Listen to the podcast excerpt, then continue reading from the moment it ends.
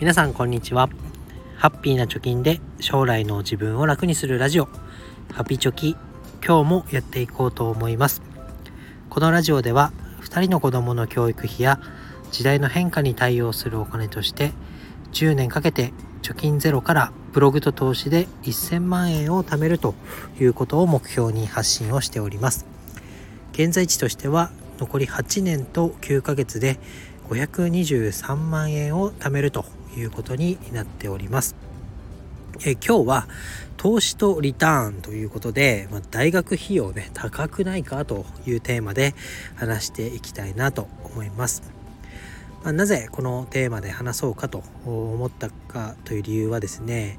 えー、ツイッターなどで今おなじみの田畑慎太郎さんのツイートを読んで、え、感じたことがありましたと。で田畑さんっていうのは、まあ、ライブドアにね堀江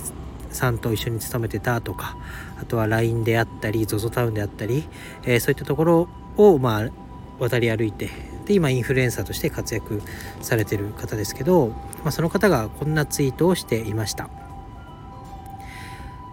現代日本人の生活苦は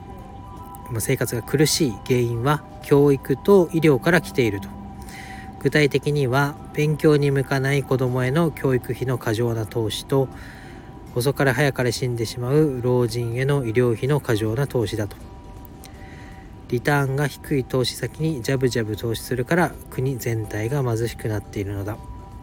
それで得している省庁はサピックスと医師会だろうということで書かれておりました。すいません救急車が鳴っているのは、えー、こちらの救急車ですので今ね運転しながらとか聞いてくださってる方は誤解のないようにお願いします。で、えー、この田畑さんのツイート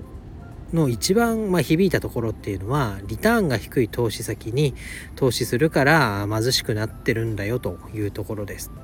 えー、このツイートから3つ考えました、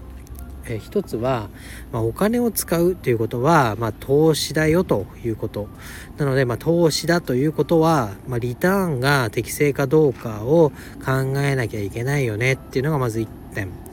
2つ目。えー、まあ、教育にお金を使うのが貧乏の始まりだって書かれてますけど、まあ、大学がね全てではないけどその進路っていうのは親が決められない。じゃあどうするかっていうのがまあ2点目。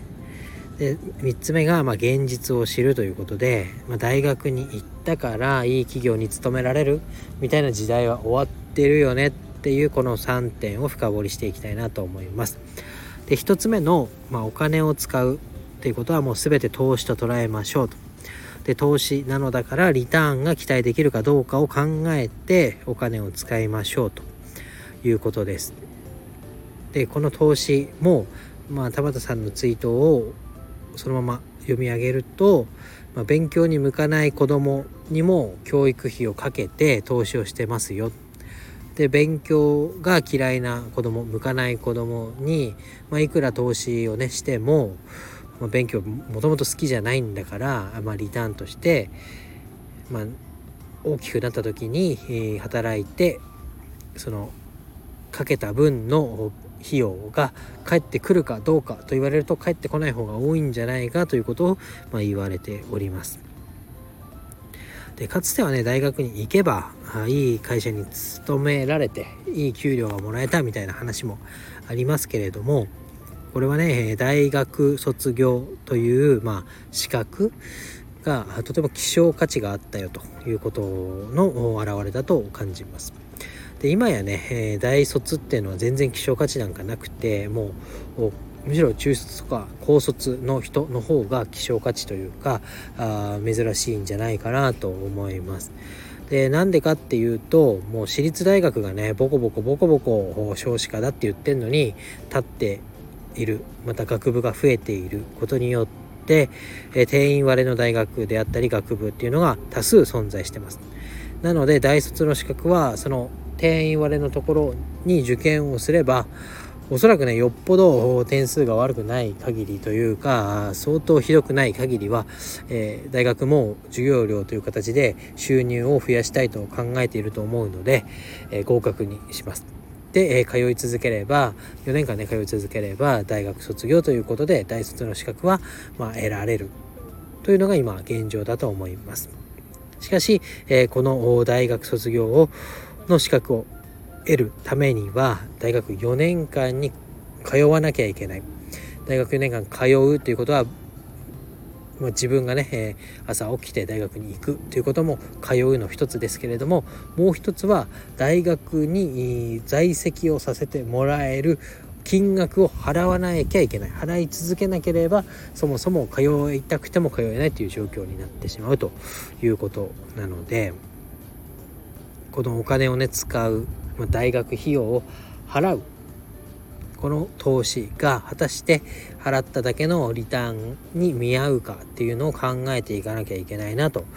いうところになります。でこれが2つ目のテーマに続きますけど、まあ、大学にね行ったそして大学の資格を取ったそうするとまあ就職のね、まあ、面接に行く、まあ、切符みたいなもんだと思います。まあ、言ってもどの大学を出たかというところでやっぱり日本にいる限りはあ足切りなんかもされてね、えー、エントリーシートなんかは遅れるかもしれないけどその次のステップに進めないっていうことはあるかと思いますなので大学っていうのが、まあ、日本の企業に就職する上では、まあ、大事っていうのは変わらないかと思いますけどこれをね、えー、決めるのは親ではなく子供本人だということです。で、えー、この大卒の資格はお金を払えば取れますよと言いました。でその中でもその難関校であったり国立大学であったりそういうところに行かなければあ就職に有利には働かない。っていうことは重々ね承知をした上で果たして大学の資格を取りに行くのか。を子供が決めるということです。で親ができることは子供がやりたいと言ったもの進路あとは体験に関して、えー、払お金を払えるだけの蓄えがあるかどうかだけだと思います。まあ、子供が判断したからといって、えー、何でもかんでもお金を払えばいいというもんではないかもしれませんが、まあ、お金がね、えーないよりはあった方が選択肢が広がるということも事実としてあると思います。さらには今大学生の半分以上。半分以上ね半分以下か、まあ、ほぼ半分。40何パーセントの人が奨学金を借りて学校に行っている。つまりは借金をして大学に行っているという現実があるというのもまた事実としてありますよね。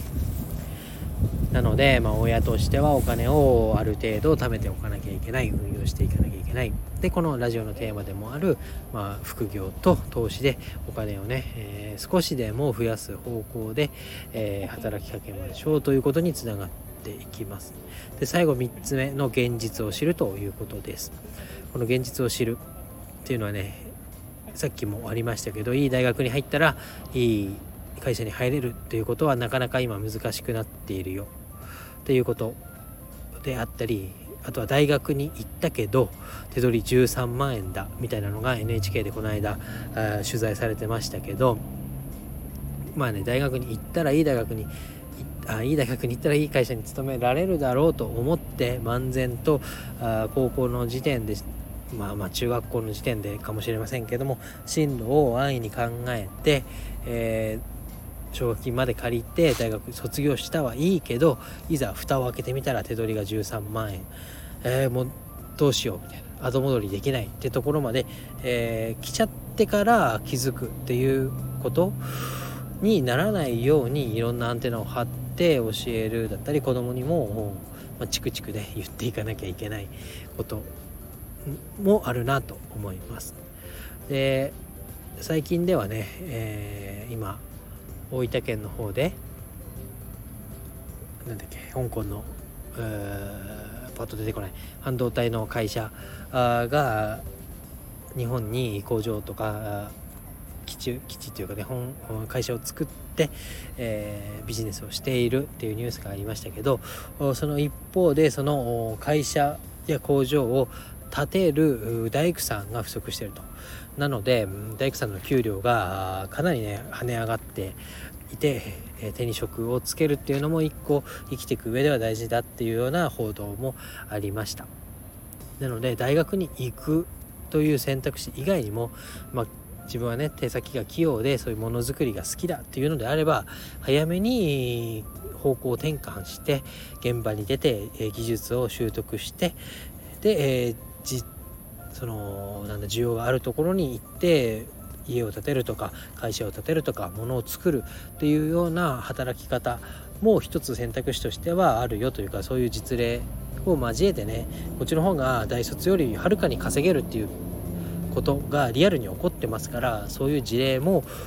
まあ、自分もね知っておかなきゃいけないんだろうなと思います。あとは同じ職種でも、